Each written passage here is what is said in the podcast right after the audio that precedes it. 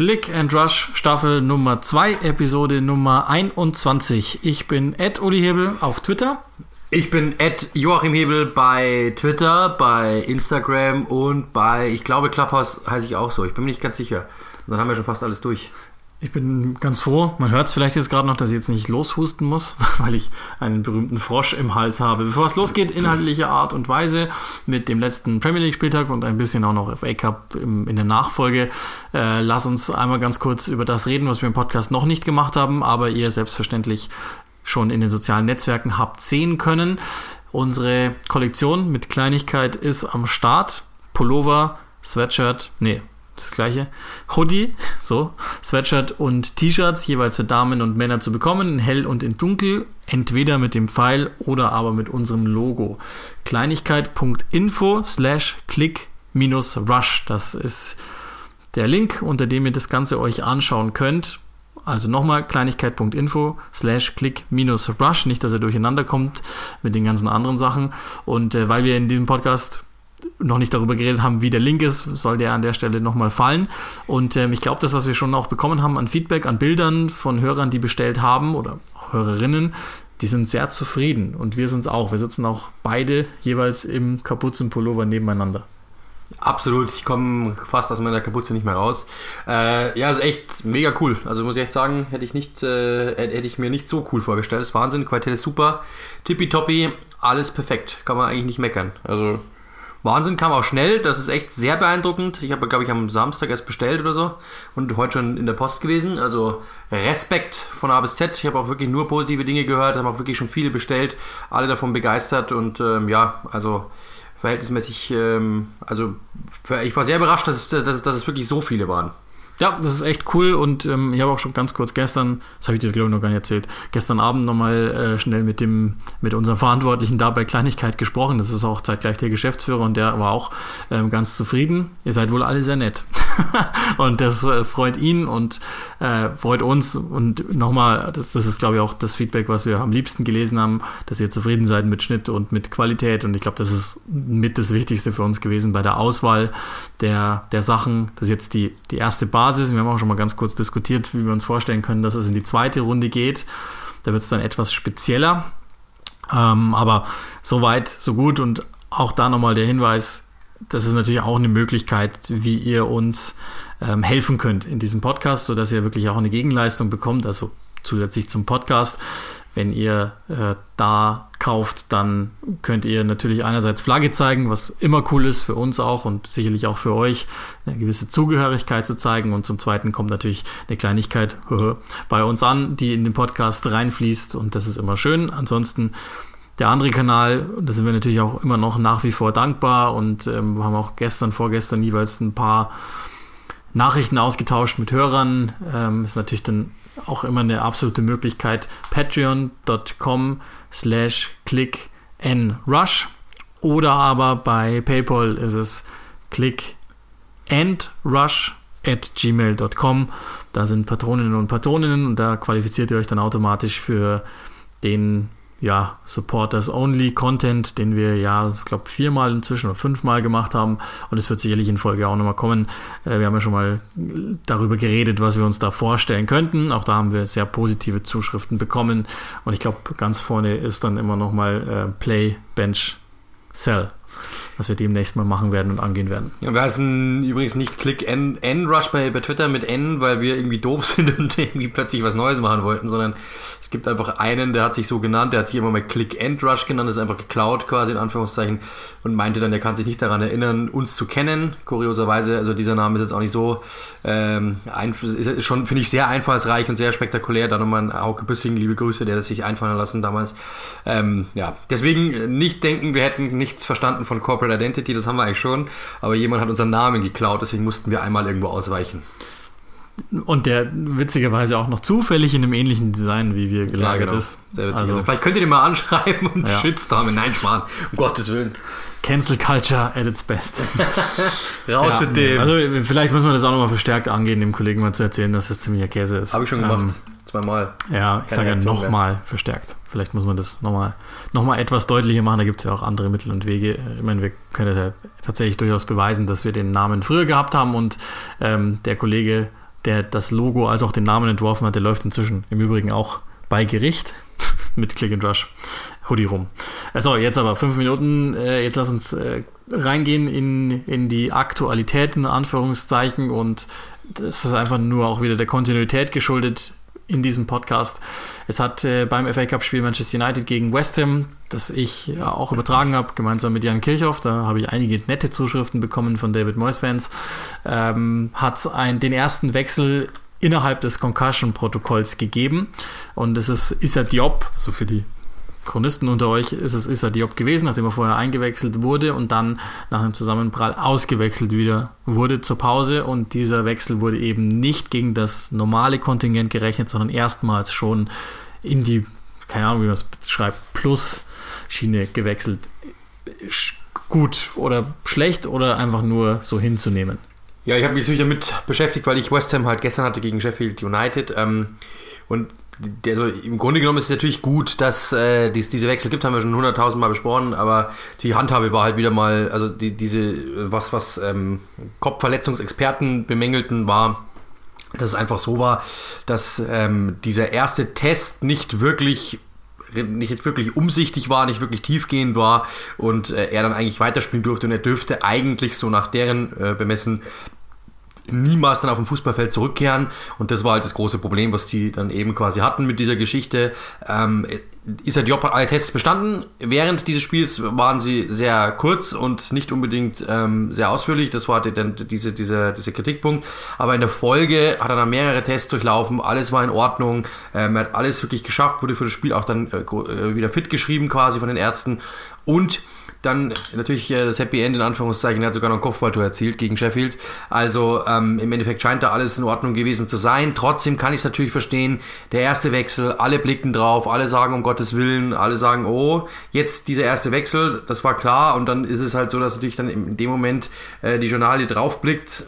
Und genau in diesem Moment wird dieser Überblick so ein wenig ja, einfach so ein wenig äh, lax gehandhabt und das ist natürlich dann irgendwo schon ungut und ich kann verstehen, dass natürlich die Empörung da ist, aber meiner Meinung nach war sie schon auch ein wenig zu groß. Aber das ist halt genau das der Punkt. Beim ersten Mal äh, tut's noch weh, beim zweiten Mal nicht mehr so sehr. Das ist halt genau das. Beim ersten Mal schreien alle hin, beim zweiten Mal heißt dann irgendwie, was, was wann war das überhaupt? Was war da?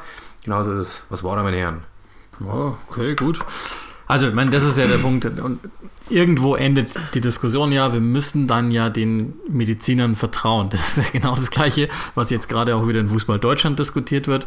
Es gibt Experten, die sind Experten und es gibt andere. Und dann ist es auch nicht an uns, diese Diagnose in Frage zu stellen. Da- Das wird ja nichts helfen. Also dann muss man einfach den, den unabhängigen Medizinern vertrauen.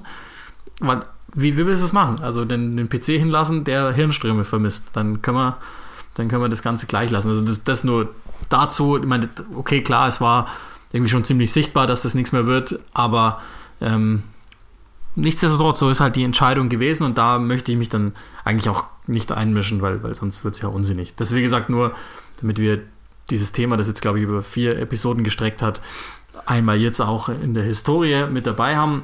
Der erste Wechsel der Geschichte quasi, also den habt ihr jetzt quasi miterlebt. Wenn auch nur verbal. Ja, genau. Und ähm, lass uns dann, das ist jetzt zwar entgegen der Chronik, aber ich glaube, es ist gerade sinnvoll, wenn wir schon uns thematisch reingedacht haben bei West Ham, dann lass uns da gleich bleiben. Die positive Überraschung der Premier League-Saison? Fragezeichen.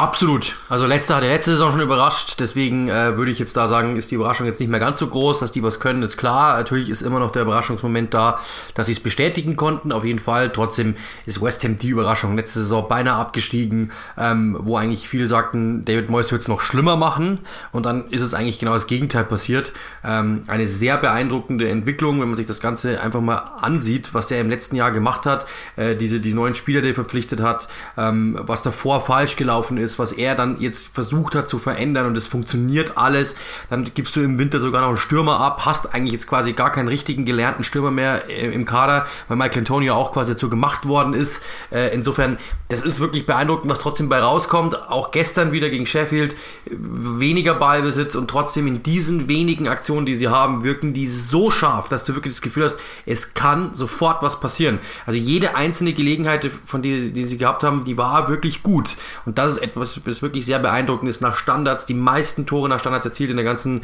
Liga, jetzt glaube ich 13, wenn mich alles täuscht. Ähm, also es ist wirklich sehr beeindruckend, was, was West Ham momentan macht. Es ist nicht, ist nicht groß aufwendig, sondern es ist eigentlich, ähm, aber es ist dafür halt sehr ertragreich für den wenigen Aufwand, den sie betreiben. Und das ist wirklich sehr beeindruckend. Ja, ich, ich möchte eine Graustufe einbauen. Also nicht, dass du die nicht auch, äh, ich kenne ja deine Meinung dazu auch schon, schon äh, in deinem Kopf hättest, aber ich glaube, das muss man schon nochmal schon mal auch klar machen. Also ich bin ja aufgenommen damit, dass ich gedacht habe, dass David Moyes der Erste ist, der fliegt. Und ähm, ich bin, ich wundere mich bis heute, dass er im Amt ist. Und noch mehr wundere ich mich zum Teil über die Ergebnisse. Ich glaube aber auch, dass West Ham sich selber auch über die Ergebnisse wundert, weil, und das habe ich glaube ich auch schon mal, ich weiß gar nicht, ob wir das schon mal kurz besprochen hatten. Grundsätzlich ist natürlich die, auch das hast du ja schon gesagt, fußballerische Idee wahnsinnig einfach. Kurzum, du stehst eigentlich nur äh, ja, rum. Also du stehst einfach im Weg, defensiv. Kaum Druck ausgeübt, noch nicht mal so ein richtiger Pressingwille in dem Sinne ähm, ausgeübt. Du hast natürlich eine gut organisierte Abwehr, in dem Sinne, dass keiner ausbricht aus, aus diesem ganzen Verbund, aber das ist jetzt nicht irgendwie große Schule gegen den Ball. Das ist David Moyes wie damals bei Everton. Vor, weiß nicht, 15 Jahren, 20 Jahren, keine Ahnung. Und ähm, mit dem Ball ist es eigentlich auch nichts. Außer, dass das nichts, das ist ja dann ein schnelles Umschalten, gar nicht so sehr mit direkten langen Bällen, sondern ganz oft mit Ballschlepperei auf die Außen und von da aus kommt dann die Flanke, meistens aus dem Halbfeld. Die sind halt wesentlich präziser geworden, diese Flanken. Und ähm, da passt dann natürlich auch ein Stürmer wie Antonio, wenn er halt gesund ist, was ja tatsächlich nicht so oft der Fall ist, ganz gut rein und dazu. Aber das ist es ja im Wesentlichen. Also du wirst jetzt gar nicht sehr viel komplexere Spielzüge aufmalen können. Du hast halt einzelne Spieler, die dem ganzen grundfesten Stabilität verleihen. Wie Declan Rice, der natürlich eine super Entwicklung macht, wie ähm, Ogbonna, der sich wieder zurückentwickelt hat als, als Achsenspieler da im Zentrum. Und dann hast du natürlich äh, mit dabei so, sagen wir, etwas eins gegen eins gewandtere Spieler oder vor allen Dingen dynamische Leute wie Jared Bowen vor allen Dingen, glaube ich, der ist zu nennen. Und ähm, ja, das ist, das ist so der Punkt, warum ich nicht ganz genau weiß, warum sie gewinnen, aber sie frustrieren halt den Gegner im Moment meistens, wenn er gut ist und sind halt vorne, wie du gesagt hast, vergleichsweise effizient. Und das ist, glaube ich, schon die ganze Erklärung. Ich, ich glaube aber nach wie vor dran, dass sich das Tabellenbild noch bedeutend nivellieren wird, weil sie im Moment nur da oben stehen, weil halt die Arsenals, die Chelseas noch nicht auf dem Niveau waren oder sind. Und und jetzt kommt nämlich der Punkt, den ich, den ich gestern auf Sendung schon gesagt habe. Das Programm war aktuell nett zu Ihnen. Die nächsten Spiele heißen Tottenham, Man City, Leeds, Manchester United, Arsenal, Wolverhampton, Leicester, Newcastle, Chelsea. Also das ist eigentlich fast jedes, also, also teilweise sogar gegen Big Six Teams in einer Reihe. Und davon sind, glaube ich, zwei nur Teams, die nicht Big Six sind, drei. Ähm, das, das ist natürlich ein hartes Programm, das Sie jetzt vorstellen. Dann wird natürlich klar sein, äh, wo Sie am Endeffekt rauskommen. Trotzdem, das muss man eben auch sagen, es ist das beste Ergebnis seit 35 Jahren. Und wenn du an Liverpool vorbeiziehst am 24. Spieltag, äh, klar kann man über Liverpool sprechen, was man will, sagt über die auch eine Menge aus. Trotzdem, äh, ich bin dann halt immer, ja, so fair muss man sein, auch wenn es nicht schön anzusehen ist, auch wenn man vielleicht sagt, oder das ist, ist sogar vielleicht übertrieben, aber auch wenn ja, doch, komm, ist ja, aber trotzdem, also ich meine, ähm, die Aktionen, die sie haben, die waren schon scharf. Mit Lingard, mit, äh, mit Lanzini gestern, der auch ordentlich war, ähm, und dann eben mit, mit Jared Bowen, der mir sehr gefällt, mit Ben Rama, der reinkommt, der sofort Druck macht. Also das ist dann schon ansehnlich. Du hast da vorne schon Qualität mittlerweile, das muss man schon sagen. Ist natürlich auch auf diese Spiele ausgerichtet, dass die wenigen, die da vorne stehen, dass die dann eben was kreieren können. Ich weiß, dass natürlich man sagen kann, die Mannschaft hat ihre Nachteile, hat ihre Schwächen, alles klar. Trotzdem muss man eben auch sagen, ja, die waren letzte Saison beinahe abgestiegen. Sie haben den drittältesten Kader der Liga. Da haben vier Trainer rumgewurschtelt an diesem Kader. Zwei Head of Recruit Recruitment haben an diesem Kader rumgewurschtelt. Du hast kaum Scouting-System, du bist in allem überaltet, was irgendwie geht, sowohl eben Scouting als im Trainingszentrum. Du hast eigentlich nichts. Und trotzdem wird daraus so viel gemacht. Ich finde, das ist dann trotzdem beeindruckend. Jetzt kann man sagen, gefällt mir nicht und sonst, aber wenn man überlegt, woher die kommen, ist es absolut bahnbrechend. Natürlich wird das, wird das wahrscheinlich noch normalisiert werden. Irgendwann mal werden die im Mittelfeld landen. Aber ich finde es trotzdem beeindruckend und ich finde, den Punkt muss man ihnen einfach geben. Das habe ich gestern auch gesagt. Man kann über David Moyes sagen, was man will. Die Mannschaft nimmt sich aber aktuell das, was sie braucht. Und dann gibt es halt nicht viele Argumente dagegen. Jetzt kann man sehr schlau sein und sagen, ich schaue einfach mal in die Kugel, das wird nicht so weitergehen und vielleicht wird das und das wird passieren und vielleicht wird das und das nicht mehr so funktionieren. Das kann sein. Aber Stand jetzt zu bewerten, muss man wirklich sagen, Respekt. Du bist da über vielen Teams, ähm, die eigentlich weit mehr investiert haben und so weiter und so fort. Ähm, er traut sich was anzupacken. Letztens gegen Fulham das erste Mal nur mit nur einem Spieler auf dem Feld, der unter Pellegrini verpflichtet worden ist. Der Rest von ihm quasi oder von Vorgängern oder aus der Jugend zum Beispiel. Ähm, der einzige war Fabianski. Also das heißt, er traut sich auch was. Er versucht die Mannschaft dann umzustellen. Er versucht sein eigenes Ding dort irgendwie äh, zu implementieren. Und ich finde, den Punkt muss man ihm momentan geben, bei aller Kritik, die man haben kann. Also wenn du ihm jetzt eine Note, du kannst jetzt nicht sagen, weil es in Zukunft äh, nur noch Platz 7 sein wird, vielleicht, äh, gebe ich ihm insgesamt insgesamt nur eine 3. Das ist momentan Note 1, finde ich. Ja, gemessen, naja, naja. Also ich schon sagen. Also naja. 1 minus, wie auch immer. Aber ich finde, Also das ist, wer hätte denn erwartet, dass West Ham nach Rang 4, auf, auf Rang 4 steht am 24. Spieltag? Niemals. Nee, das, das ist schon richtig und trotzdem, das klingt jetzt wie ein Märchen und, und das ist es natürlich nicht, weil ähm, es sind natürlich auch schon, äh, und ich mache, also man muss es, man muss, glaube ich, ganz krass differenzieren bei West Ham gerade. Wenn man jetzt die, die, den ganz kurzen, die, die ganz kurze gesprintete Strecke sieht, dann bin ich, kann man gar nicht anders sehen bei dir. Dann ist es wahrscheinlich, dann muss die Note sogar noch erfunden werden, weil, er, ich, ja, weil die ja. so dermaßen krank überperformen, dass es gar nicht mehr lustig ist. Und ähm, ich glaube auch, dass die letzten Moist-Transfers sensationell gut waren. Ob sie jetzt dann von ihm sind oder nicht, ist ja auch erstmal völlig wurscht. Aber erstmals, und das, das mag Fans wichtig sein, ich weiß jetzt nicht, ob man, ob man das fast so aufmachen muss oder nicht, aber erstens sind es eher West Ham-artige Transfers, East End Working Class Club, der eigentlich in der Regel davon gelebt hat, äh, Spieler aus unterklassigen Ligen oder in allererster Linie aus englischen unterklassigen Ligen zu verpflichten. Die letzten drei Transfers, Wladimir Zufall, absolute Eins, Thomas Kein Suchek, Zufall. Thomas Suchek noch besser, absolut überragend und Jared Bowen hat auch voll funktioniert. Okay, Ben seit Ben Rama bin ich noch nicht mit einverstanden. Ich bin, bin auch, da, da bin ich nicht auch nicht so so bei dir, so, dass der sich so positiv reinfügt, sondern dass der Fußball spielen kann, keine Frage. Ähm, der Output ist, ist noch nicht zu messen, finde ich. Also ich, ich traue es ihm zu, keine Frage, aber im Moment ist er noch kein Plus, sondern ich würde sogar sagen, im Moment ist er eher ein Minus. Auch wenn er dir natürlich eine gewisse Dimension gibt. So. Und davor, und jetzt kommt's, und davor, da kann David Moyes auch nur bedingt was dafür, aber er hat ja schon mal eine Amtszeit davor und da hat er auch kräftig mit Blödsinn gemacht. Davor haben sich viele, viele Transfers für viel, viel Geld getätigt, sind von ihrer DNA abgerückt. Ihr kennt ja alle dieses, diese Aus, äh, diese, diesen Ausspruch von David Gold, der 2016 gesagt hat, innerhalb von fünf Jahren wird hier Champions League Fußball gespielt. Der hat gar keine Ahnung, warum er gerade, also der, der wird sich dann am Ende hinstellen und sagen, ich habe es ja gesagt, aber ehrlicherweise, das ist dann nur ins Blaue reingeraten, wenn es denn wirklich jetzt klappen sollte, wovon ich nicht ausgehe. Und davor haben sie echt Geld verbrannt. Also teilweise richtigen Schwachsinn angestellt. Auch da, das haben wir, glaube ich, auch in den diversen Vorschauen gesagt, einzeln die Transfers nachvollziehbar. Ein Aller, dass man das mal probiert, okay. Dass David Moyes jetzt dann mit ihm nichts anfangen kann, ist ihm genau dieser Salat, den du, den du schon gesagt hast. Andere Absicht, andere Trainer, anderer Stil, ist halt so. Schade, dass er nichts damit anzufangen weiß, aber es ist so. Gleich ist es bei Fanals, hm, mal so, mal so ähm, und so weiter und so weiter. Und da haben sie teilweise richtig Geld verbrannt, weil sie eben von ihrer eigenen Strategie abgegangen sind. Und man, die, diesen Umzug, das müssen wir jetzt echt nicht mehr wiederkauen, das ist 80.000 Mal schon genannt worden. Und deswegen muss man insgesamt, glaube ich, mittelfristig das Ganze dann doch nochmal deutlich negativer bewerten. Aber klar, wenn wir jetzt mal diese Saison nehmen und das, was, was ich wie du uns gedacht haben oder prognostiziert haben, dann, also insbesondere ich, könnt, könnte nicht falscher liegen. Also ich bin total daneben. Ja, aber das habe ich ja gesagt. Also genau das habe ich ja gesagt. Also die haben ihre Schwächen, die haben ihre Fehler gemacht, die, die Fehler sind nach wie vor vorhanden. Alles klar, brauchen wir überhaupt nicht reden. Und trotzdem aus diesem Sumpf so rauszukommen, finde ich, ist beeindruckend. Ähm, wie gesagt, auch ich glaube nicht, dass die im Endeffekt Champions League spielen werden. Also da bin ich mir ziemlich sicher, das wird nicht funktionieren, weil Chelsea ja von hinten drückt, weil Liverpool mit Sicherheit noch drücken wird. Da bin ich mir auch ziemlich sicher. Oder Chelsea ist aber sogar vorbei, weiß ich gar nicht. Muss ich den Namen mal nachschauen. glaube, ja, aber, Chelsea ist es, aber ich, das ist eben genau diese Geschichte. Du, du bist eben vorübergehend mal dort oben. Und das ist schon etwas, das muss man dann ihm einfach lassen. Und vor allem mit dieser Mannschaft dann eben auch, ähm, das ist schon beeindruckend.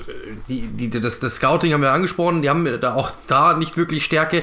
Trotzdem hast du mit Zufall jemanden geholt, der sofort dort irgendwie einer der besseren Rechtsverteidiger der Liga ist. Du hast mit Zucek jemanden geholt, den keiner kannte auf der Insel, der wahrscheinlich einer der besten zentral defensiven Mittelfeldspieler der Liga ist, einer der Kopfballstärksten Spieler der Liga ist, einer der Zweikampfstärksten Spieler der Liga ist. Ähm, das ist irre. Der wird mit Sicherheit mal bei einem großen Team irgendwo, oder würde auch einem großen Team weiterhelfen. Du hast vorne jetzt mit Lingard jemanden, der sehr beweglich ist, mit Ben Rama jemanden, der sehr beweglich ist, ähm, mit, mit Bowen, das heißt drei Spieler, die du immer reinwerfen kannst, die Kreativität liefern können. Mit Antonio jemanden, der trifft momentan, wenn er mal fit ist. Also insgesamt ist das schon in Ordnung so. Und äh, dementsprechend, wie gesagt, ich, ich weiß, dass, dass die ihre Schwächen hatten. Ich weiß auch, dass die ihre Schwächen haben werden. Aber man muss halt den, wenn du mich nach dem momentanen äh, Befund, äh, Befund fragst, muss ich sagen, Respekt. Also das hätte ich niemals gedacht und dann kann man also auch nicht sagen, ja, aber. Ich finde, das ist dann manchmal auch ein bisschen unfair. Momentan muss man einfach sagen, Respekt. Ja, und trotzdem, dafür gibt es ja den Podcast, dass wir ja, ja, immer auch entsprechend hab, einordnen. Habe ich auch nicht, gesagt, ja, klar. Genau, nicht, Aber du kannst halt jetzt, nee, deswegen also, ich kann ja jetzt nicht sagen, nur weil ich weiß, dass du äh, im Endjahreszeugnis eine 6 haben wirst, gebe ich dir jetzt auch schon mal eine 6. Wenn du halt eine 1 ablieferst, dann ist es halt so. Ja, nur nochmal, also ja, genau. ich möchte, hey, du, in dem Punkt möchte ich, möchte ich das schon nochmal rechtfertigen, dass, dass man, das ist ja unsere Aufgabe, den, den Tabellenplatz dann entsprechend auch einzuordnen. Und ich meine, das ist ja auch der einzige Grund, warum wir, warum wir den, das hier hört. Weil, weil ansonsten, wenn man die Tabelle lesen, können wir alle und ja, dass es gut ist, wissen auch alle. Aber äh, in dem Fall habe ich es ja auch durchaus genutzt, um mich selbst kalt zu duschen, weil es einfach, habe ich einfach, habe ich versaut. muss, man, muss man ehrlich sagen. Also hört, hört nicht so viel auf mich. Ja gut, aber ich meine, ich, wer hätte das denn? Also sag mir einen, der es hätte. Deswegen, ich finde, dann ist ja diese, diese, diese äh, ja, umgedrehte Fallhöhe quasi eben, äh, das ist ja dann gerade eben das Spektakuläre dran. Ja, und, und auch ansonsten, das muss man ja auch ehrlich sagen, wie oft landet denn West Ham bei uns im Podcast, weil sie halt irgendwo zwischen 11 und, und 16 rumturnen oder wenn sie es halt dann mal wieder äh, nicht gebracht hat zuletzt. So. Ja, genau, und ansonsten sind sie ja bei uns nicht drin, weil, weil sie in der Regel ja, und das, das ist ja das Schöne, also sie sind äh, mit der Entwicklung jetzt zurück in, den, in der positiven Konnotation. Das ist ja lange her. Also was haben die in den letzten, im letzten Jahrzehnt einstellig zu Ende gebracht? Das war diese irre Saison mit, mit Slaven Bilic und Dimitri Payet, der natürlich damals einfach, das war ja eine Wonne, dem zuzusehen. Und da hatten sie mit Bilic einen, einen, Trainer, der, der total funktioniert hat. In der Folge dachten wir alle, ich, inklusive mir, mit, mit äh, Diafra Sarko und sowas, okay, jetzt, jetzt geht's Richtung, jetzt geht's Richtung Champions League und dann sind sie eingebrochen und dann sind sie, dann sind die, die Besitzer halt wirklich total vom Glauben abgefallen, haben dann 80 Mal gedreht und das ist, glaube ich, das, was bis heute dem Club geschadet hat. Und ob ich jetzt dann mit der Spielidee von Moyes einverstanden bin oder nicht, ist ja völlig wurscht, wenn das so weitergehen würde. Und machen wir uns nichts vor, selbst wenn die auf 10 enden würden, wäre es wahrscheinlich eine erfolgreiche Saison gewesen, mit, mit dem Blick von außen drauf, mit, mit Leuten wie, wie, okay, Suchek kannte man schon, aber mit Zufall eben, wir hätten das gedacht. Insofern für mich wirklich völlig, völlig in Ordnung, die Saison bei, bei West Ham. Ist, ist auch schön, wenn man mal ins Diskutieren kommt und ähm, das haben wir jetzt hier getan und das können wir gleich vielleicht nochmal fortführen, weil. Aber, die, aber war die Bilic-Saison nicht die mit dem hellblauen Trikot, das ich haben wollte? Ich glaube, die zweite Payet, Bilic Premier League-Saison, meine ich. Aber das war, glaube ich, das letzte Bolin Ground Trikot, glaube ich, mit diesem hellblau, mit ganz wenig, das Auswärtstrikot. Das wollte ich unbedingt haben und habe es nicht mehr bekommen. Eieiei. Ja, schneller zuschlagen. Ja, schlecht. Ähm, keine Ahnung mehr über die Überleitung, ist auch scheißegal. Lass uns über Chelsea sprechen, weil wir haben ähm, das erste Spiel Thomas Tuchels nicht reviewen können damals, weil Jan Kirchhoff, glaube ich, schon aufgenommen war und wir den bringen wollten. E eben auch mit Blick auf Tuchel, da hat er sich ja auch dazu geäußert und, und Mois und, und, und. Äh, insofern ist es jetzt eine Premiere, dass wir über Thomas Tuchel als Chelsea-Trainer sprechen und vor allen Dingen die Veränderungen, die er gemacht hat und die erste Einordnung dessen. Immer noch unbesiegt. Tuchel hat sehr glücklich im FA Cup gewonnen, okay, mit einer ganz anderen Mannschaft, aber in der Premier League so weit, so in Ordnung was, was ist der, oder warum? Lass, mach, mach's mal offen. Warum? Also ich glaube, was man, was man merkt, ist irgendwie, ähm, also du hast ja bei Thomas, du hast ja bei Frank Lampard schon einen gewissen Druck gesehen, gerade gegen den Ball. Ähm, und auch teilweise in, in, Phasen so eine gewisse Wachheit. Und ich glaube, dass das beeindruckend ist, finde ich jetzt, dass diese, dass diese, diese wachen Momente eigentlich über 90 Minuten dauern.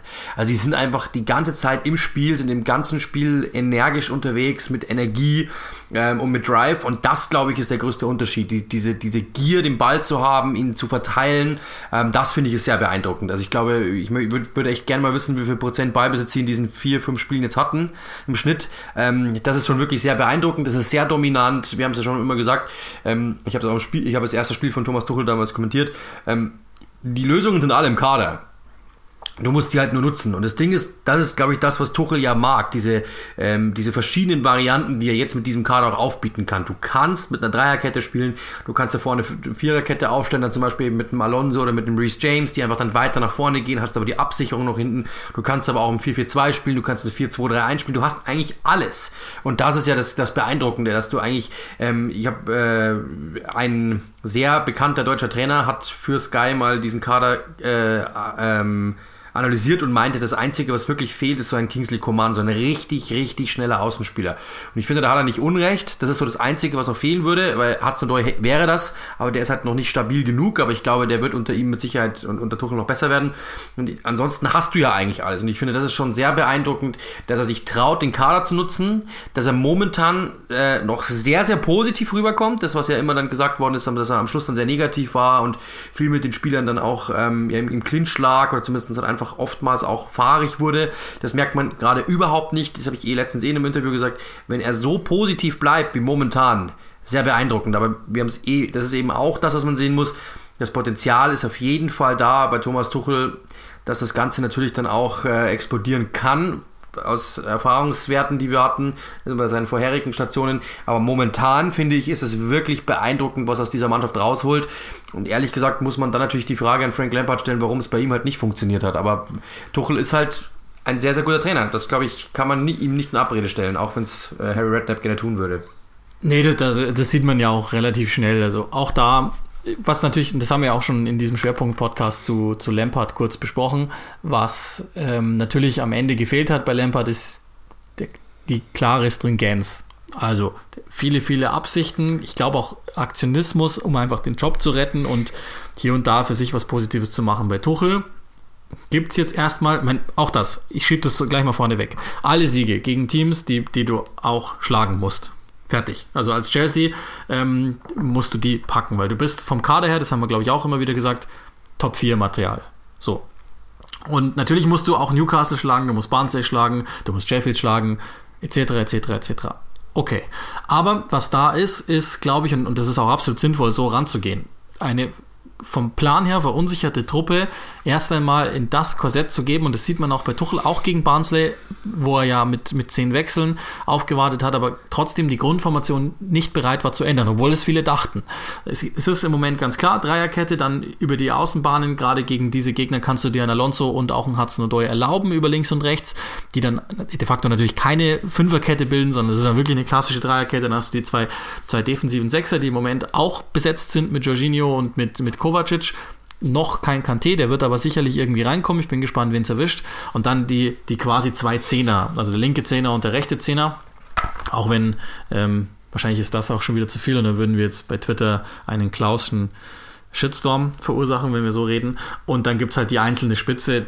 Entweder Abraham jetzt zuletzt oder am Anfang, und der hat es mir eigentlich sogar also für mich schöner, besser gemacht, Olivier Giroud. Und das ist erstmal die Grundordnung, in der in der Tuchel spielt, und jetzt möchte ich die Formation gar nicht überbewerten, aber die Grundordnung ist, glaube ich, das absolute Schlüsselwort.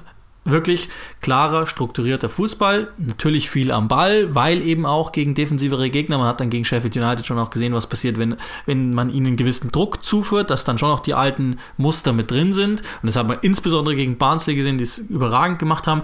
Ich glaube, das ist mal die, die grundsätzliche Idee.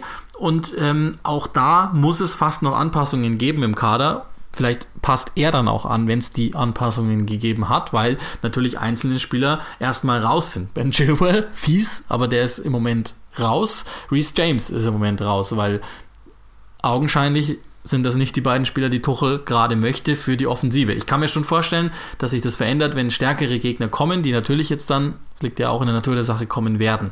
Aber ich glaube, das ist der wesentliche Unterschied, dass ähm, Chelsea abgesicherter ist im Vergleich zu Frank Lampard und vor allen Dingen ähm, vielleicht etwas methodischer im Moment rangeht, was aber wahrscheinlich zu dem Zeitpunkt der Saison total richtig ist, auch mit Blick auf die Champions League total richtig ist. Es ist ein ähnlicher Gegner auch, der da kommt. Ja, ich meine, diese Dominanz werden sie, also diese Ballbesitzdominanz, ich meine, das waren jetzt wirklich auch Teams, die jetzt nicht unbedingt für Ballbesitz bekannt sind, äh, aber trotzdem es so hinzubekommen. Ich hatte wirklich das Gefühl, dass eben sie sich, dass, dass, dass die Maschine irgendwie flüssiger rollt. So, glaube ich, kann man es am besten ausdrücken. Das habe ich, das Gefühl hatte ich schon. Und das ist natürlich etwas, ähm, was für Tuchel spricht, wie du es eben sagst. Ja, also, äh, ich glaube, die hatten teilweise äh, 80% Ballbesitz gegen Newcastle, äh, im ersten Spiel gleich gegen die Wolves. Ähm, das ist schon etwas, ähm, was, was ihm zuzuschreiben ist. Ähm, und, und natürlich auch du, du merkst irgendwie, die sind in jeder Aktion irgendwie wacher, äh, er nimmt sie mehr mit, irgendwie auch, er ist natürlich ein positiver Typ jetzt einfach, das wird sicher auch nicht immer so sein können. Jürgen Klopp hat am Anfang auch nur gestrahlt und irgendwann kommt da natürlich irgendwann mal was, äh, und dann bist du vielleicht nicht mehr nur am Strahlen. Das ist Pep Guardiola ja genauso. Und das wird bei Tuchel irgendwann auch kommen, ganz klar, aber momentan ist er wirklich, glaube ich, derjenige, der den einfach, das ist ein Unterschied. Du hast dann Frank Lampard, wie du es eben sagst, der windet sich, um irgendwie seinen Job zu halten. Der windet sich, um irgendwie aus dieser Mannschaft, das ist dieser, aus dieser fast leeren ähm, äh, Zahnpastatube noch irgendwas rauszudrücken. Da drückt er so fest drauf, bis natürlich irgendwann gar nichts mehr kommt und äh, sich alles verkantet. Und genau jetzt hast du halt jemanden, der einfach der schon hundertmal mitgemacht hat, der schon mit Neymar trainiert hat, der diese ganzen Stars schon hatte und der einfach sagt, für mich ist es ein cooles Abenteuer, jetzt in der Premier League zu sein. Ich bin positiv, ich nehme das mit, es macht mir Spaß. Das merkt man ihm wirklich an, dass er die Premier League gerne hat und dort wirklich begeistert ist. Jedes Interview ist irgendwie mit einem Lächeln. Das glaube ich, habe ich selten gesehen, dass ein Premier League-Trainer so oft lächelt wie er, aber das ist halt noch der Fall. Und das, glaube ich, ist für die Mannschaft gut, weil wir eben das ja auch angesprochen haben, dass Lampard eben zuletzt nicht mehr so positiv war, sondern eigentlich äh, nur noch Schuld weitergeschoben hat oder irgendwie kritisiert hat oder eben mürrisch war. Das, glaube ich, hilft der Mannschaft eben auch. Dazu dann eben ein erfahrener Trainer, der eben weiß, was zu tun ist. Und der weiß, dass selbst wenn auch mal eine Phase ist, die nicht so gut ist, dass er einfach sagt, hey, ich weiß genau, was ich zu tun habe, weil ich habe das, mache das schon ein paar Jahre und das auf höchstem Niveau. Ich habe schon mit Neymar trainiert, ich habe schon mit Mbappé trainiert, ich hatte die größten, ich war im Champions League Finale, keine Diskussion. Dazu habe ich einen klaren fußballerischen Ansatz, der glaube ich das wäre ja auch falsch, also das wäre ja auch komplett dämlich, wenn es nicht so wäre, natürlich schon ausgeklügelter ist als der von Frank Lampard, weil er es gar nicht sein kann. Und dann natürlich weiß, wie reagiere ich auf welche Situation, was gebe ich der Mannschaft mit, ein bisschen mehr Tiefe, ein bisschen mehr Lösungen. Und so läuft das halt dann, diese Mannschaft, da haben wir auch drüber gesprochen, die hat vieles. Ja, ich würde sagen, so 75 Prozent von dem, was du brauchst, hat sie. Und äh, das ist ja schon mal ganz schön viel. Äh, und die, deswegen sieht man eben auch gleich äh, Ergebnisse. Die, du hast recht, die Gegner musst du schlagen. Die Art und Weise fand ich jetzt aber zumindest äh, selten so, dass ich gesagt habe, ja, also das ist ja äh, Glück gewesen, sondern es war schon, also sie haben wirklich alles dafür getan oder viel dafür getan, wirklich auch das Spiel für sich zu entscheiden und ich glaube, das ist positiv. Ja, also auch da, dass, dass, dass das ein Weg ist, ist ja logisch. Und, und ähm, den muss man erstmal auch da positiv bewerten. Natürlich schon mit, mit einigen Einschränkungen. Ich war jetzt mit dem Produkt bei so viel Ballbesitz noch nicht so ganz zufrieden. Tuchel ja selber logischerweise auch nicht, ähm, weil eben insbesondere im ersten Spiel war es ja sichtbar, dass, okay, klar Ballbesitz, aber halt sehr viel leerer Ballbesitz, weil die, die offensiven Sachen noch nicht so da waren. Aber das ist ja auch normal. Also lass uns vielleicht das Ganze an ein paar Personalien erklären, an denen es einfach ganz klar sichtbar wird. Timo Werner jetzt endlich getroffen, nach exakt 1000 Minuten, 31 Torversuche, bla bla bla. Lirum Larum, die Zahlen kennt ihr alle.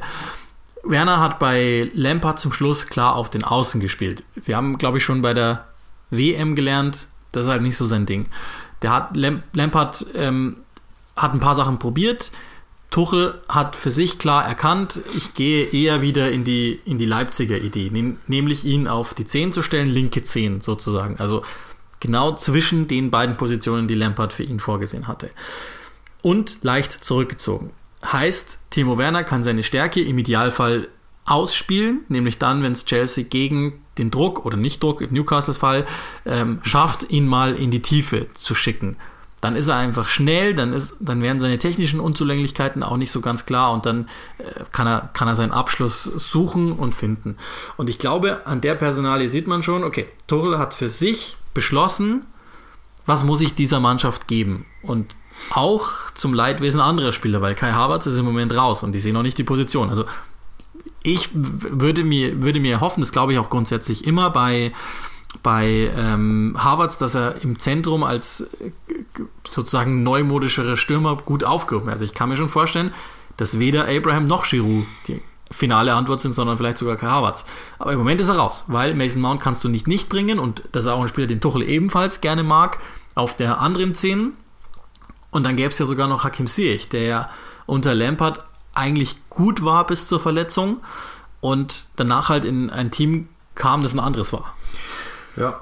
Ja, ich glaub, an der Personalie kriegt man es ganz gut festgemacht. Ja, und du siehst halt auch, was, was, was die meisten Teams momentan einfach, oder was die, was die meisten Teams auszeichnet, oder was, was City zum Beispiel auszeichnet, ist, die Flanken konsequent bespielen und auch besetzen.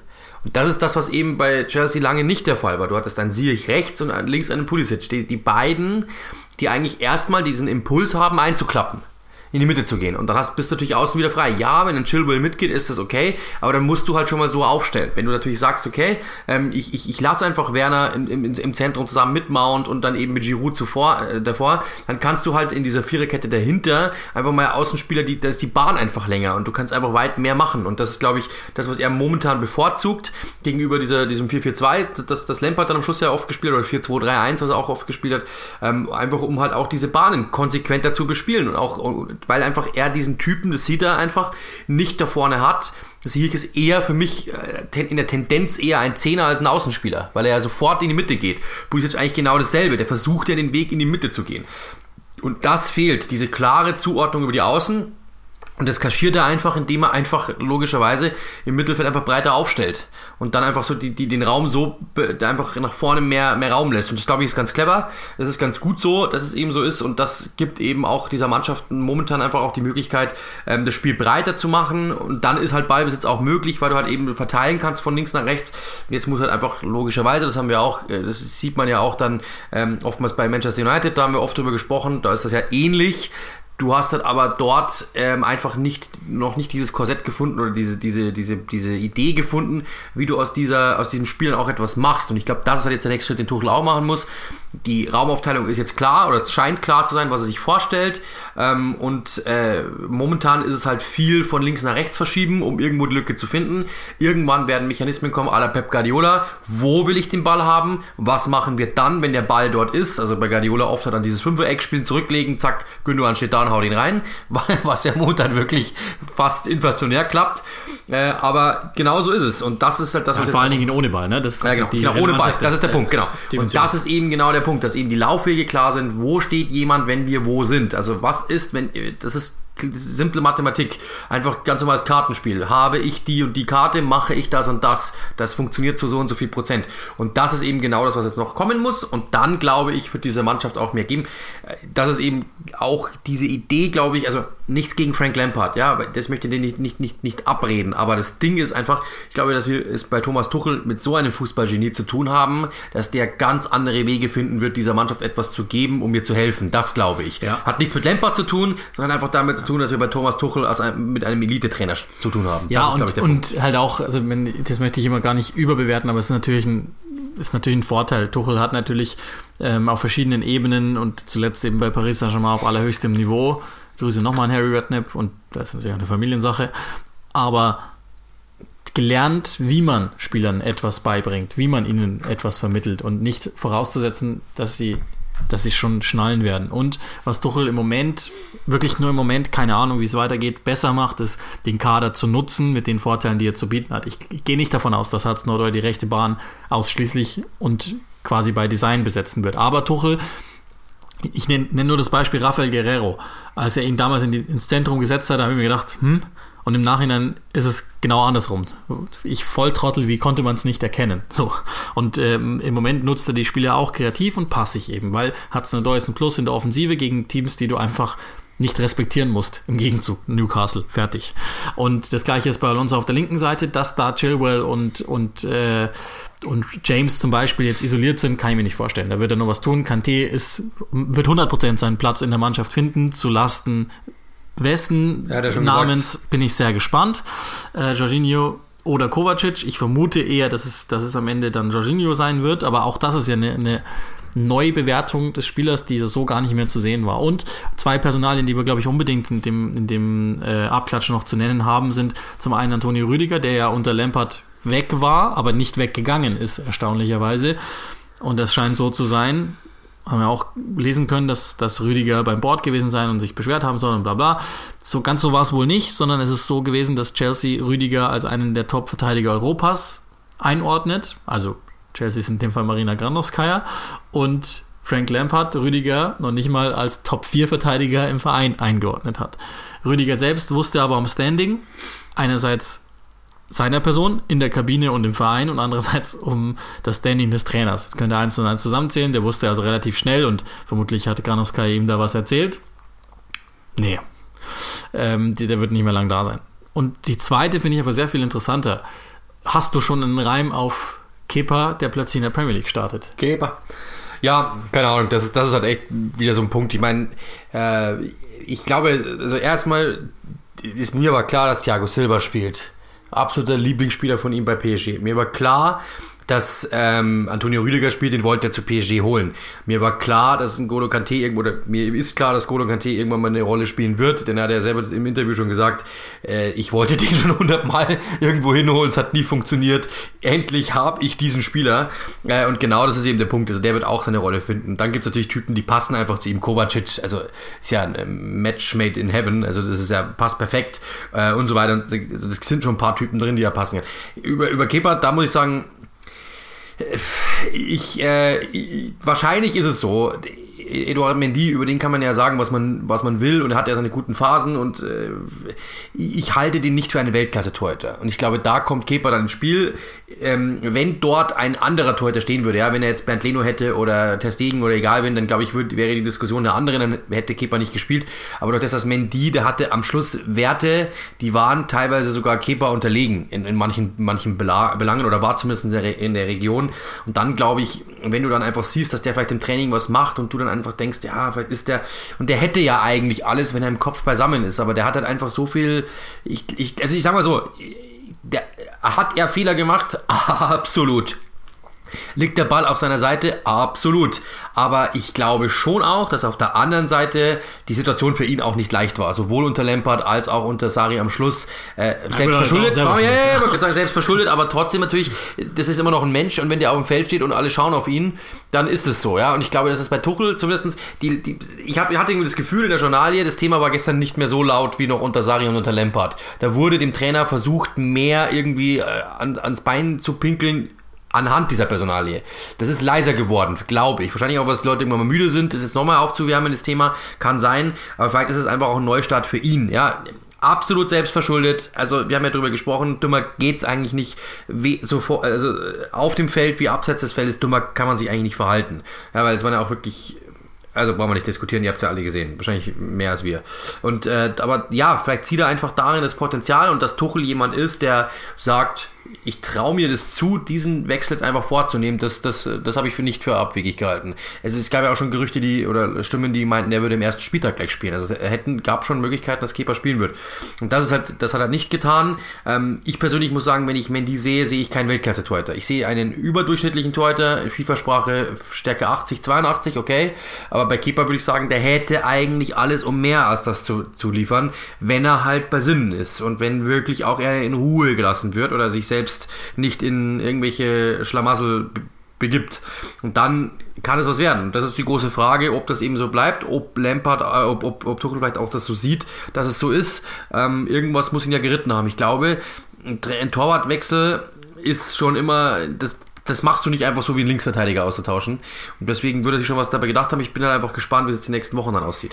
Und mich würde es natürlich wahnsinnig interessieren, wie intern kommuniziert worden ist, weil ähm, also, mein, das ist ja jetzt inzwischen verbrieft, dass, dass Kepa und, also auch Kepa wurde anders bewertet vom Verein als auch von Lampard. So.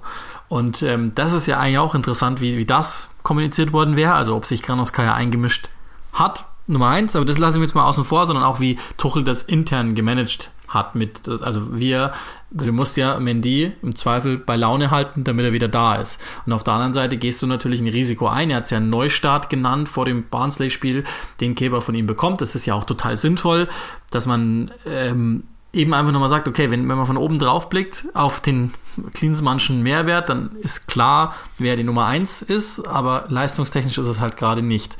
Und wie er das managt, das würde mich natürlich wahnsinnig interessieren. Bei Kipper ist es schon so, dass man im Moment, und also jetzt mal rein aus der Sicht des Menschen, mir ist schon klar, dass es ein professioneller Fußballspieler ist, aber wenn das jetzt nicht gut geht, das habe ich zwar beim letzten Mal auch schon gesagt, aber dann, dann boah, das, das ist, glaube ich, hart. Und im Moment kämpft er mit sich 90 fehlerfreie Minuten zu haben, geschweige denn schon einen Flow zu entwickeln, der ihn dann eine sichere Präsenz ausstrahlen lässt. Und das ist schon, das bleibt eine, eine interessante Storyline, wie man dann neudeutsch sagen würde, weil, weil ich das Gefühl habe, dass es noch alles nicht auserzählt. Was passiert denn nach dem ersten Fehler? Und ich meine jetzt nicht medial geschenkt, sondern was passiert mit Kepa Arrizabalaga nach Ach dem ersten ja. Fehler. Aber eine Frage, wenn du alles auf, du, du legst alles beiseite, was war, Sari, was mit Lampard war, die Fehler gegen Liverpool, die Fehler gegen keine Ahnung wen. Du siehst einfach nur den Torhüter was er dir bringen kann im Best Case. Wer ist deine Nummer Ja, klar, dann ist es Kipper, das ist ja logisch. Aber leistungstechnisch ist er halt ganz, trotzdem aktuell ganz klar hinter. Ja, genau. Ganz klar kriegst du es ja irgendwie hin, dass du ihm einfach diese ganzen Boulevardgeschichten, die über ihn geschrieben worden sind, ähm, dass du ihm die ausblendest und sagst, Junge, so und so. Vielleicht hast du den Draht zu ihm, das kann ja sein. Das, ich ich glaube schon, dass der der wirkt ja schon irgendwie sensibel, aber so Larifari sensibel, so quasi, ach, ist mir egal und trotzdem, aber würde ich ganz gern gestreichelt werden. Wenn Tuchel, vielleicht hat der wirklich genau den Draht zu ihm, dass er ihm einfach sagt, pass mal auf, was war denn eigentlich los, Skipper? Was, wieso hat es nicht funktioniert? Erzähl mir das bitte mal. Dann erzählt es ihm und dann sagt er, ah, okay, verstehe, vielleicht haben wir nochmal eine Chance für dich. Und Kepa fühlt sich mitgenommen und denkt sich, krass, und will es diesem Trainer nochmal zeigen. Ich hatte schon das Gefühl, dass der irgendwie auch so ein bisschen abgeschlossen hatte, so, ja, Tim Wiese leid, so quasi, ach, dann setze ich halt den Vertrag hier aus, passt schon. So hatte ich das Gefühl ja, schon irgendwie. Klar. Und ich glaube, dass wenn du den packst nochmal und sagst, hey, du, du bist doch eigentlich einer der besten Torhüter der Welt, du wirst doch eigentlich zur Weltmeisterschaft, äh, zur Europameisterschaft ja erstmal, du wirst in der Nationalmannschaft die Nummer 1 sein, du warst es schon. Was passierte denn in, dann in der Folge? Das musst du mir nochmal erzählen. Und vielleicht kriegst du ihn darüber, kann ja sein. Ja, wahrscheinlich musst du ihm einfach sagen, Junge, out. Handy weg, Zeitungen weg. Genau. Fußball spielen. So wie du ursprünglich mal Fußball spielen wolltest und du kannst es ja. Und ähm, das führt uns dann auch schon gleich zum, zum nächsten Thema. Kurzer Einschub noch. Wir haben ja beim letzten Mal, also in der Hoffnung, dass jetzt diese erste Aufnahme fehlerfrei durchgeht. Wir haben es beim letzten Mal ja versaut und haben die erste Version gar nicht rausgebracht. Und da sieht man auch nochmal, wir haben ja dann in der zweiten Version kurz aufgenommen. Äh, Jürgen Klopps Mutter ist verstorben. Er konnte, das wussten wir zu dem Zeitpunkt damals noch nicht, weil es halt wirklich eine Neuigkeit war. Er konnte zu dem Zeitpunkt damals England nicht verlassen aufgrund der Covid-Regeln, die, die sinnvollerweise gelten und noch nicht mal bei der Beerdigung seiner Mama in Deutschland sein. Und im Zuge dessen, also da wusste er das schon, war wohl auch in Trauer und, und so weiter und so weiter, hat er dieses Interview gegeben, das wir in Folge 1 von Episode 20 nochmal thematisiert hatten und wo ein Journalisten so ein bisschen abgefangen hat. Zeigt auch nochmal für uns, es ist ein Mensch hinter diesem Trainer, der professionell zu sprechen hat und den muss man vielleicht auch manchmal bewerten, weil du nie genau weißt, was in Menschen vorgeht. Und ähm, das alleine sollte uns auch nochmal mit, mit abschließender Betrachtung auf Kepa sagen, was wissen wir schon, was in diesen Menschen vorgeht und wir können nur das bewerten. Das müssen wir halt mit einem gewissen Respekt und Abstand tun, ohne ihm wirklich zu nahe zu treten. So, und jetzt ähm, lass uns auf, du hast es ja auch ge, wie, wie sagt man das, geinstagrammt keine Ahnung. Ähm, du hast es geinstagrammt, äh, dass er der Baller des Monats geworden ist. Einer, der endlich mal wieder, also nicht so, dass er bei uns nicht schon Beachtung gefunden hätte, allerdings bislang nur in Nebensätzen. Jetzt kriegt er zumindest einen eigenen Take. Ilkay Gündoğan, Spieler des Monats in der Premier League und mit Gesicht des Aufschwungs. Und weil wir müssen unbedingt den Superlativen denken. Ist er jetzt der beste deutsche Fußballer? Die Frage habe ich tatsächlich auch in einem Interview gestellt bekommen. Ich habe dann gesagt, da, war ich echt überrumpelt, weil ich in sowas eigentlich momentan nicht denke, sondern ähm, dann musst du ihn vergleichen mit Kimmich, mit keine Ahnung wem, ja. Ähm, das ist dann immer da, das war mir dann irgendwie, da, da rennt noch der eine oder andere rum. Ähm, aber, aber ist er der beste türkischstämmige Deutsche im Moment? Ja, ist er der beste, was weiß ich. Äh, ist irgendwie Özil überhaupt deutsch in deinen Augen? Nee, ja, komm jetzt. Das, das, hat, das hat schon Wahnsinn. Also insgesamt ähm, ist das sehr beeindruckend, was, was Ilkay Gündogan momentan spielt. Also wenn er der Spieler des Monats ist, ist er der, der, beste Spieler der Premier League und dann ist er auch der beste deutsche Fußballer für mich, ja. Äh, jetzt mal drüber nachgedacht. So oder so, was der momentan macht, das hätte ich ihm nicht zugetraut und wahrscheinlich hätte er sich das selbst nicht zugetraut. Sehr häufig eigentlich jemand, der in, kaum ins letzte Drittel gekommen ist, weil es einfach nicht getan hat. Und jetzt mittlerweile schießt der Tore am Stück. Das ist ja wirklich Wahnsinn. Ich glaube, elf Tore in den letzten elf Spielen oder was war's? Ich glaube schon, wenn ich das so richtig gehe. Zwischen dem 13. und dem 24. Spieltag hat er elf Tore erzielt. Das ist brutal. Zwei, vier Tore alleine in den letzten beiden Spielen. Gegen Tottenham zwei, gegen Liverpool zwei. Das, also sei mir bitte nicht böse, aber das ist einfach nur Wahnsinn. Und ähm, ja, ist natürlich dem geschuldet, Kevin De Bruyne ist weg momentan verletzt, dann darf er ein bisschen weiter nach vorne, hat die Absicherung von den anderen und kann einfach mitgehen. Und dass er natürlich diese Intelligenz hat, diese Laufwege, dieses System kennt, das auch wieder besser funktioniert, das sehen wir. Und dann ist er einfach halt genau dort, wo er hingehört, rennt dort rein, kriegt den Ball. Die Tore waren ja alle dieselben, wenn man ehrlich ist. Also immer rausgespielt auf Sterling oder auf den anderen, auf den anderen Außen auf der anderen Seite, je nachdem wer es war, Maris zum Beispiel. Und der legt einfach nur zurück und in dem Moment, wo er einläuft, schiebt er das Ding einfach nur rein. Und das ist jetzt das 17. Tor, glaube ich, gefühlt, dass es gleich macht. Aber trotzdem ist es sehr, sehr, sehr beeindruckend, weil er es halt immer wieder tut. Und ich hätte es ihm niemals zugetraut, dass der so torgefährlich werden kann. Wahrscheinlich er sich selbst auch nicht. Ähm, er war ja sehr in der Kritik, weil er in der Rückwärtsbewegung jetzt äh, oftmals äh, ein bisschen äh, erwischt worden ist. In, in, in der, in der Anf am Anfang der Saison und Beschluss der letzten. Das ist einfach jetzt zu sehen, dass seine Stärke eine ganz andere ist, nämlich stellen auf die 10 und er macht es dir. Also ist ein bisschen weiter nach vorne und er, er, er, hat diese Intelligenz, einfach dann was zu tun. Und ähm, da sieht man mal, was das für ein unfassbarer Fußballer ist. Also das ist jetzt auch krass, weil die Frage war dann, warum funktioniert er plötzlich? Der hat ja nie nicht funktioniert. Also es war ein, du, du kriegst bei Manchester City das kriegst du keine. Wie lange ist er da? Vier Saisons? Die vierte Saison, glaube ich, oder? Mit Guardiola gekommen. Ja. Müsste die vierte Saison sein, der fünfte. Du kriegst so viele Saisons nicht, wenn du nicht performst, weil dann bist du weg. Oder du spielst nicht so viele Spiele wie er. Und wenn er fit war, hat er eigentlich immer in wichtigen Spielen gespielt. Also insofern hat er einfach eine andere Rolle. Du kannst ja nicht einfach sagen, wenn du Innenverteidiger bist, warum, warum, warum schießt er nicht 17 Tore und dann macht er mal zwei in einem Spiel. Ja, warum hat der vorher nicht funktioniert? Das ist ja Quatsch. So kann man ja nicht argumentieren. Sondern ähm, er hat einfach eine andere Rolle gehabt. Jetzt hat er einfach diese Rolle dort reinzugehen. Das liegt ihm scheinbar sehr, sehr gut. Äh, und dann kommt halt das zustande, was zustande gekommen ist. Aber es das heißt ja nicht, dass er auf dieser äh, Position, die weiter hinten war, ein bisschen weiter hinten, oder zumindest so ausgelegt war, weiter hinten zu sein, dass er dort nicht beigetragen hat. Das ist ja Quatsch, sonst wäre er niemals äh, bei City so lange geblieben, dann wäre er niemals ähm, auch in dieser Meisterschaftssaison der letzten am Schluss so wichtig gewesen. Und dementsprechend, also er war immer ein klasse Fußballer und jetzt zeigt er halt nochmal auf diesem Niveau. Ähm, dass er halt auch noch was anderes kann, was ihm keiner zugetraut hätte. Und das ist halt der Extra Point. Und dann sind, kommt natürlich wieder dieser Mechanismus, äh, Zahlen, äh, wenn, wenn, wenn die Zahlen stimmen, merkt man sich plötzlich den Namen. Ja, um mal ein lustiges äh, Stromberg-Zitat umzudrehen, dann merkt man sich plötzlich den Namen und heißt plötzlich auch der Gündogan, aha. Aber ja, er fiel halt oftmals einfach nicht auf. Die Noten waren wahrscheinlich jetzt nicht recht viel schlechter. Ja, also man, das ist jetzt fast im Nebensatz untergegangen. Kevin De Bruyne ist verletzt ja. und das interessiert keinen Menschen, weil Gündogan so performt. Erstaunlich. Also, äh, meine, du hast natürlich, du hast natürlich völlig versaut, weil die Schlagzeile hätte natürlich ein, ein klares Ja sein müssen. Die kannst du ja nächste Woche wieder einfach unreflektiert kassieren und sagen, nein. Ähm, aber also wirklich erstaunlich, ein, ein, ein Wahnsinnsfußballer, Ilkay Gündogan, der das muss man, glaube ich, auch nochmal sagen, das ist ja, das ist ja die Saison der vielen Renaissancen und der Geschichten. Natürlich alles überschattet von Covid und er selber ist ja erkrankt gewesen und wie er hat wissen lassen und das ist ja einer der, der absoluten Fürsprecher für Vorsicht. Den hat es echt erwischt, hat einen komplizierten Verlauf gehabt und dass der so wieder zurückkommt, ist Gott sei Dank eine der schöneren Geschichten in diesem Zusammenhang und dass er gerade einfach Manchester City repräsentiert, ist ist, glaube ich, auch für ihn einfach cool zu dem Zeitpunkt der, der Karriere. Und ähm, vielleicht ist diese Position, die er da gerade bekleidet, und ich, auch wenn De Bruyne zurückkommt, habe ich jetzt wenig Angst, genau die richtige zu dem Zeitpunkt auch seiner Karriere, weil ähm, es gibt halt andere, die Gott sei Dank im Moment für ihn hinten mitarbeiten und das Grundkonstrukt stimmt halt bei City und das lässt natürlich auch ihn gut aussehen. Also das darf man alles nicht vergessen. Ja, natürlich, Ilkay Gündogan spielt gut und das ist individuell sicherlich nochmal der herausragende Spieler ganz im Moment ähm, und kaschiert auch ganz vieles, was im Mannschaftsteil Sturm fehlt, ja, aber es liegt natürlich zum Großteil daran, dass City selber einfach wieder ziemlich zementiert wirkt in der gesamten Spielweise und dann kann er natürlich auch gut glänzen. Soll aber nichts wegnehmen von der Leistung. Also Premier League Spieler des Monats wirst du nicht mal einfach so.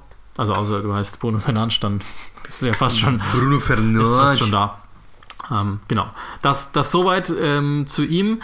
Dann lass uns das noch vielleicht schon einpflegen. Wir sind ja am Champions League Achtelfinal Spieltag und lass uns wirklich nur in aller Kürze die, die englischen Teams durchgehen. Die spielen ja zweimal gegen deutsche Mannschaften. Traust Wo du? ist interessant. Ja, genau.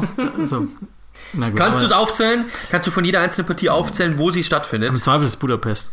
Und Bukarest auch. Ähm, also Leipzig gegen Liverpool in Budapest, Heimspiel für Orban und Gulaschi, aber äh, ga- ganz aktuell in der Form Liverpools und auch in der Form Leipzigs, die muss man ja mit einberechnen.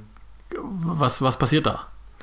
Ja, ist schwierig. Also ich muss sagen, Leipzig hätte alles, um Liverpool gerade jetzt zu stören, aber ich vertraue Leipzig auch nicht hundertprozentig, weil die haben mich auch sehr oft enttäuscht, wenn ich glaubte, jetzt wäre es soweit. Also ich glaube ganz im Moment, man, das, man sollte Liverpool jetzt nie ähm, abschreiben, aber ganz im Moment glaube ich, ist Leipzig alles, was ihnen gar nicht schmeckt. Ja. Also könnte, könnte gut ausgehen. Das, wahrscheinlich sogar das interessanteste aller Achtelfinals Atletico gegen Chelsea. Da, da bin ich ja sehr gespannt drauf, weil Atletico gute Dinge gemacht hat in der Saison und eben Chelsea Chelsea ist und wir nur überhaupt keine Ahnung haben, wie er auch damit umgeht. Ja, ein spannendes Spiel, weil irgendjemand zur, mit dem Rücken zur Wand steht vielleicht. Ja, Thomas Tuchel mit seinem ersten Champions League-Spiel bei Chelsea und Diego Simeone nennt man El Cholo. Habt ihr jetzt was gelernt? Und ähm, also wenn das ist ein Argentinier. du musst nur sagen, ist Argentinier. Du musst immer die Nationalität sagen, alle Leute. Das Ja, ist ganz auch, wichtig. Auch wichtig. Ähm, Mönchengladbach, also ich meine, Marco Rose ist natürlich, was, was ich da für eine Scheiße hab lesen müssen Ist der gestern. Deutscher?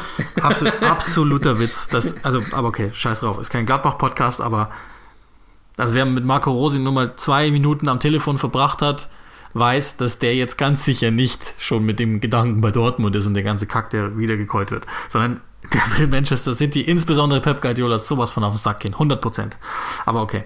Ähm, Der Deutsche, der Spanier. was, was, also, und City in absoluter Topform. Hat Gladbach eine Chance? Glaubst du das?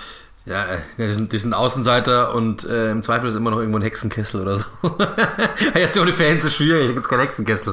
Normalerweise ist doch immer die Vorschau bei irgendwelchen Sendern, äh, ja, das ist ein Hexenkessel, da ist immer schwierig zu spielen, das ist immer feurig.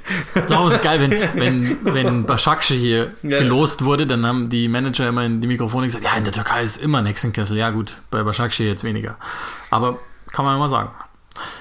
Also kurzum, dann mache ich's, wenn du es nicht Die machst. Ähm, Stereotypen sind immer geil. Ich, ich glaube im Moment, und ich bin auch mega gespannt, wie, wie Guardiola in dieser Champions League-Saison performen lässt, weil eigentlich hatte ich sie auch letzte Saison stark, aber in der aktuellen Form kann ich es mir schwer vorstellen, dass Gladbach Land zieht. Ich kann, also ich glaube wirklich, das wird ein knappes Ergebnis, aber eine deutlich, ein sehr deutliches Spiel über zwei, zwei, ähm, ja, also Hin- und Rückspiel. Zwei Spiele, das ist das Wort, das ich gesucht habe. So, und jetzt ähm, sind wir eigentlich schon am Ende. Das möchte ich nur von dir noch wissen. Heute ist Faschingsdienstag. Welches Kostüm würdest du dir wählen, wenn du könntest? Müsstest. Du musst ja bald. Ich weiß, ich, ich würde als Adama Traoré gehen. Ich glaube, der hat einfach die größte, das größte Potenzial als Actionfigur dargestellt zu werden. Glaube ich, ich müsste mal so ein Muskelkostüm irgendwie kaufen, so ein Superman-Muskelkostüm. Ein Wolverhampton-Trikot habe ich sogar. Es gibt eigentlich kaum, ich wurde jetzt mal schon gefragt, ähm, ob ich dann irgendwie Fan sei von irgendeiner Mannschaft oder sowas. Ich hab, wir haben, glaube ich, echt fast von jeder Premier League-Mannschaft ein Trikot. Das heißt, ein Wolverhampton-Trikot hätte ich. Äh, und das, das würde irgendwie gehen. Also ich glaube, ich würde aus Adama Traoré gehen. Und dann einfach, ja gut, ich bin einfach so schnell. das, da habe ich keine Chance. Du kannst dir deine Oberarme dann so einschmieren und dann glänzt du schön. Ja, das wäre geil. Bitte aber übrigens, also ernsthafte Botschaft, nicht Blackfacing. Das ist totaler Schwachsinn. Nee, aber ich würde aus Adama Traoré gehen. Das, das wäre das, das wär mein Ding. Das würde ich machen. Der, der hat, glaube ich, das größte ähm, Actionfigur-Potenzial. Ähm, ja, genau. Und ich würde mich nicht anmalen und ich würde auch nicht äh, irgendwelche komischen Botschaften dann. Wo war das mit Thomas Gottschalk und mit den ganzen Leuten da? Hm, Letzte Instanz. Diese, diese, ja, also das- so war das natürlich logischerweise nicht gemeint. Ähm, aber ich würde mit Adam, ich finde, das, das wäre, glaube ich, die größte. Ich, so viel Muskeln könnte ich nie aufbauen. Also insofern müsste ich mir da irgendwie so ein Kostüm schneidern lassen. Ich dachte, das ist Jürgen Klopp, das wär, wäre auch noch machbar. Aber ihr habt dich schön gestern getriezt mit dem Tweet, aber das gar nicht reagiert. Das Ich habe das ja, da war ja live. Ich kann nicht während dem Spiel antworten. Hat nicht so funktioniert, wie ich es mir gedacht habe. Das, das Faschingsthema ist für mich etwas näher als für dich wahrscheinlich, weil ich demnächst wirklich verdammt werde, meinen ersten Fasching aufzusuchen, seit wahrscheinlich irgendwie 15 Jahren oder so. Oder Karneval, wie auch immer ihr es habt, welche Region ihr bewohnt. Und ähm, ich sag's euch, ich war gestern schon kurz davor, mir das Ultimate Warrior Kostüm zu bestellen. Aber das mache ich jetzt, das mache ich nicht. Ich schau mal, was nächstes Jahr noch da ist. Vielleicht mache ich irgendwas, was. Also Ultimate Warrior ist, dann auch schon kalt wahrscheinlich. Aber ist ein Wrestler übrigens für die, die keine ja, Ahnung komm, haben. den kennt man doch. Ähm, Vielleicht wird es der Macho Man, weil das sieht geil aus. Aber irgend sowas werde ich machen. Also ich werde im Fasching als Wrestler gehen und werde es dann vielleicht auch ausnahmsweise mal posten. So. Sehr interessant. Ja. Dann stehst du bestimmt mit dem Rücken zur Wand und äh, das könnte bunt werden und äh, Fasching und Krapfen und alles. Ja. Also, nochmal der Aufruf an euch und ihr, bitte teilt uns auch gerne mit. Also, das freut uns immer sehr, wenn wir das dann auch sehen, weil es für uns tatsächlich komisch und, und besonders ist, wenn Leute mit unserem Logo rumlaufen. Kauft den Pfeil mit Stolz und tragt ihn noch stolzer und zeigt es uns auch. Und ähm, cool, das freut uns sehr. Und dann ist die Episode 21 auch schon im Kasten. Und patreon.com ist nach wie vor auch noch aktiv. Also auch dort gerne oder bei Google. Vielen Dank an alle, die uns da natürlich auch unterstützen. Ähm, momentan aber natürlich die Kollektion irgendwo in unserem Kopf ganz vorne. Vielen, vielen Dank. Bis bald und äh, eine schöne Woche. Und sagen wir noch irgendwie, haben wir, haben wir noch einen kurzen Abschiedsgruß, so stay tuned oder so? Haben wir irgendwas Cooles? Nee. Seid gespannt. Stay fresh oder irgend sowas. Bye, Seid bye. gespannt.